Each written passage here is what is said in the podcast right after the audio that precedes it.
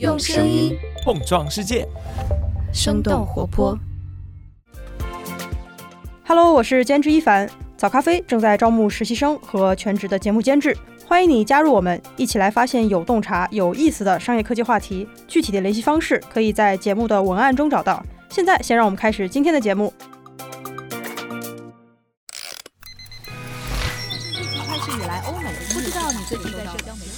生动早咖啡与你轻松同步日常生活与商业世界。嗨，早上好呀！今天是二零二三年的七月十号，星期一。这里是生动早咖啡，我是来自生动活泼的梦一。几条商业科技轻解读，和你打开全新的一天。蚊虫叮咬一直是很多人夏天的困扰，从早期烟雾缭绕的蚊香，到现在可以随身佩戴的手环，驱蚊产品正在不断的更新换代，满足人们在户外、育儿等等新场景当中的防蚊需求。不过，在一众新产品当中，一九九零年问世的六神花露水。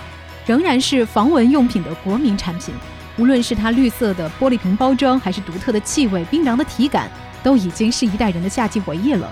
六神花露水的母公司上海家化联合股份有限公司，也是一家历史悠久的公司，不仅前身可以追溯到百年以前，它的美加净系列产品还曾经是中国人最早的时尚启蒙。然而，自2013年到现在十年的时间里，虽然六神花露水一直是业界的绝对龙头。市场占有率也最高一度达到了百分之七十，但是上海家化的业绩和股价似乎都被摁下了暂停，甚至是倒退键。那么上海家化这间百年老字号到底出了什么问题呢？我们今天的清解读就与此相关。在这之前，我们先来关注几条简短的商业科技动态。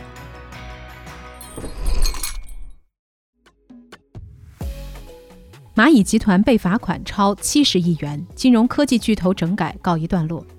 七月七号，证监会发布公告表示，多个金融管理部门将对蚂蚁集团罚款总计七十一点三二亿元，并要求蚂蚁集团关停违规开展的相互保业务。蚂蚁集团在回应当中表示，已经按照要求完成相关整改，并将诚恳接受这次处罚。二零二零年，蚂蚁集团终止了 IPO 进程，并且先后被中国人民银行、银保监会等等部门约谈。二零二一年，金融管理部门对多家从事金融业务的网络平台企业，比如蚂蚁、腾讯、美团、字节等公司进行约谈。在蚂蚁被罚款的同一天，腾讯集团旗下的财付通，也就是微信支付的母公司，也被处以接近三十亿元的罚款。财新的观点表示，这次罚款标志着对几家金融科技巨头多年来的整改告一段落。受罚款落地的影响，阿里巴巴每股盘前股价上涨超过百分之三。罚款公布的第二天，蚂蚁集团启动了股份回购，回购的股份将会转入员工股权激励池。根据回购方案，蚂蚁集团当前的估值接近五千七百亿元，比二零一八年 C 轮融资时的估值下降了百分之四十，比二零二零年冲刺 IPO 时候的估值下降了百分之七十。不过，第一财经指出，随着整改完成，罚款落地，蚂蚁集团后续申请设立金融控股公司、申请征信等等业务牌照的进度可能会加快。华为云发布盘古大模型3.0，不做中国版的 ChatGPT。七月七号，在二零二三年华为开发者大会上，华为云发布了盘古大模型3.0。这是一个以行业需求为基础而设计的大模型体系，完全面向行业提供服务。华为云的 CEO 张平安表示，盘古大模型不会做 ChatGPT 类的产品。盘古大模型3.0包括三层架构，最底层的是五个基础大模型，中间层有多个行业通用大模型，比如政务、金融、气象等行业，而最上层的模型可以让用户自主训练，去适配更多细化的场景。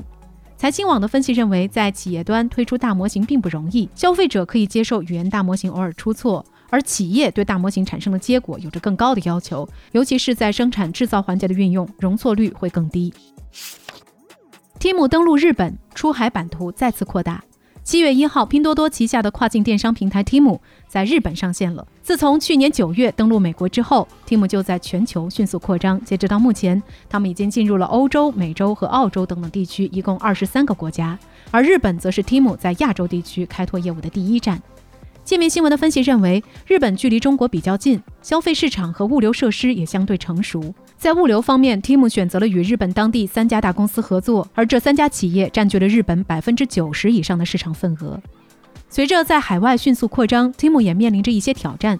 首先要应对来自于电商同行的竞争。比如我们早咖啡在上个月就提到，为了回避价格战，亚马逊就将 Temu 移出了自己的比价系统。TikTok 海外电商也在前几天推出了零佣金全托管的服务来抢占市场。知乎下线匿名功能。七月七号，知乎发布公告表示，将会关闭匿名功能。此后，不论是在应用端还是在网页端，用户都不能再以匿名的形式创建问题或者是发布内容。而对于历史发布的匿名内容，用户可以自主决定是否要将其转为实名状态。新版本的知乎预计将会在七月十四号登陆各大应用商店。知乎的匿名功能在前段时间引发了广泛讨论。六月底，有网友发现自己在知乎上被匿名用户诽谤。便发文指责知乎的匿名机制，并且实名举报知乎创始人兼 CEO 周源。几天之后，知乎官方和周源都对此做出了回应。周源还表示，匿名功能是社区早期的产品机制，知乎会对匿名功能做出改变。事实上，随着网络信息监管机制的完善，知乎等等由用户来生成内容的平台都在加强对社区的规范和管理。在不久前发布的一季度财报中，知乎净亏损接近1.8亿。用户增速也持续多个季度持平。三十六氪的分析认为，如何平衡好用户内容生态与商业化增长，是知乎面对的一大难题。以上就是值得你关注的几条商业科技动态，别走开，我们马上和你一块儿来聊聊，拥有六神坐镇，为什么也帮不了上海家化这间百年老字号呢？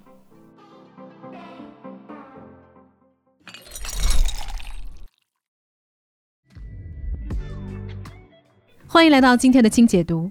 花露水的历史可以从上个世纪初说起，不过在那个时候，它还是一款被叫做 Florida Water 的香水。有地位的夫人小姐们会在出门前喷一点 Florida Water，这种特别的香味也成为了当时身份和品味的象征。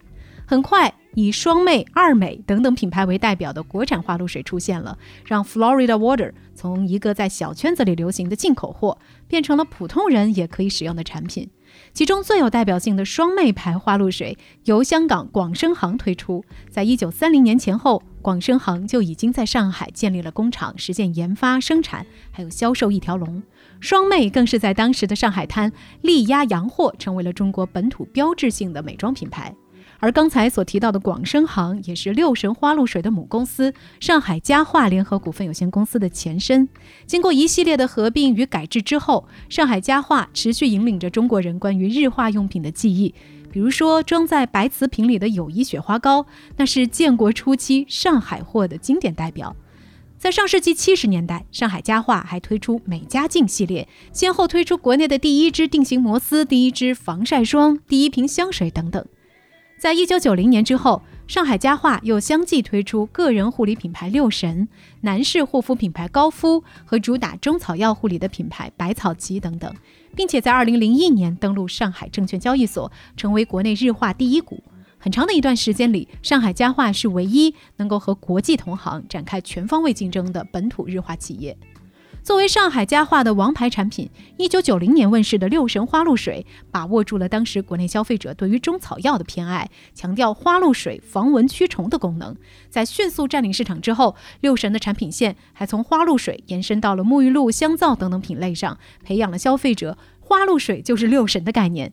多年以来，六神不仅保持着两位数的增长率，市场占有率最高的时候一度达到了百分之七十。即便是遇到增速乏力的困境，六神花露水每年依然能够为上海家化贡献十亿级以上的收入。由于进入这个细分市场的时间很早，上海家化快速占领了线下渠道。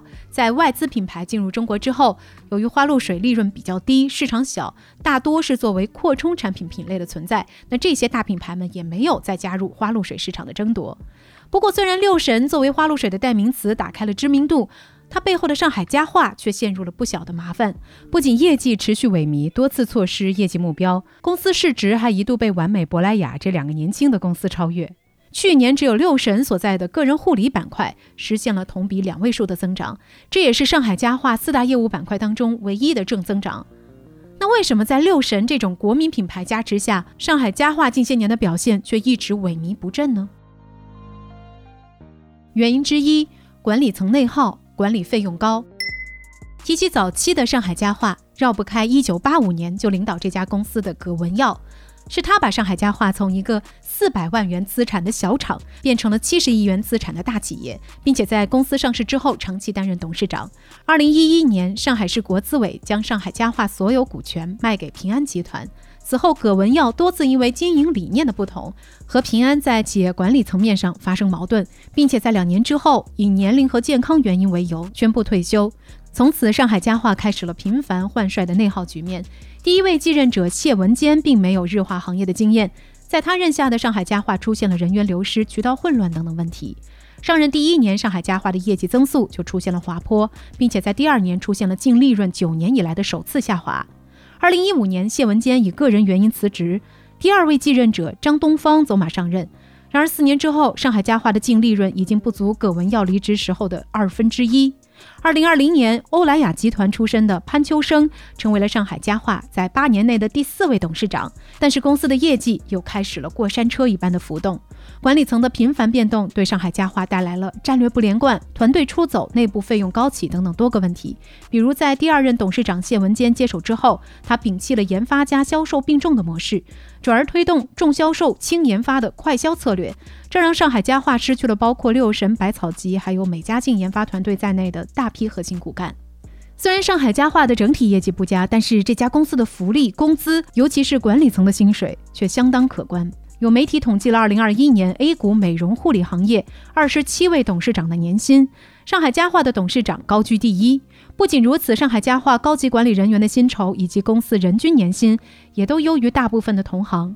另外，从2013年开始的六年时间里，上海家化的总员工人数还翻了四倍，但是人均创收却只有之前的三分之一，这让业绩本来就不好的上海家化也背上了相当高额的管理费用。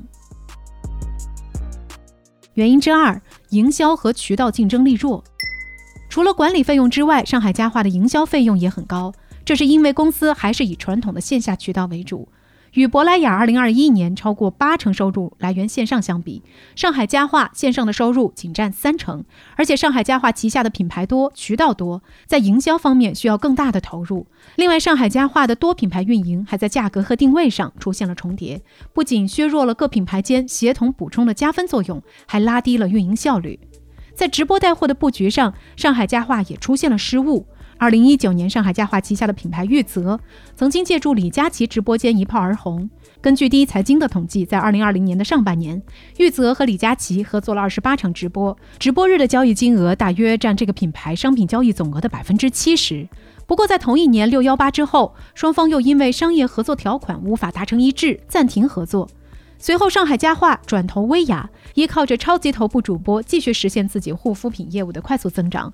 然而，在二零二一年底，薇娅因为税务问题停播，这也直接让上海家化去年上半年的利润同比下跌百分之四十五。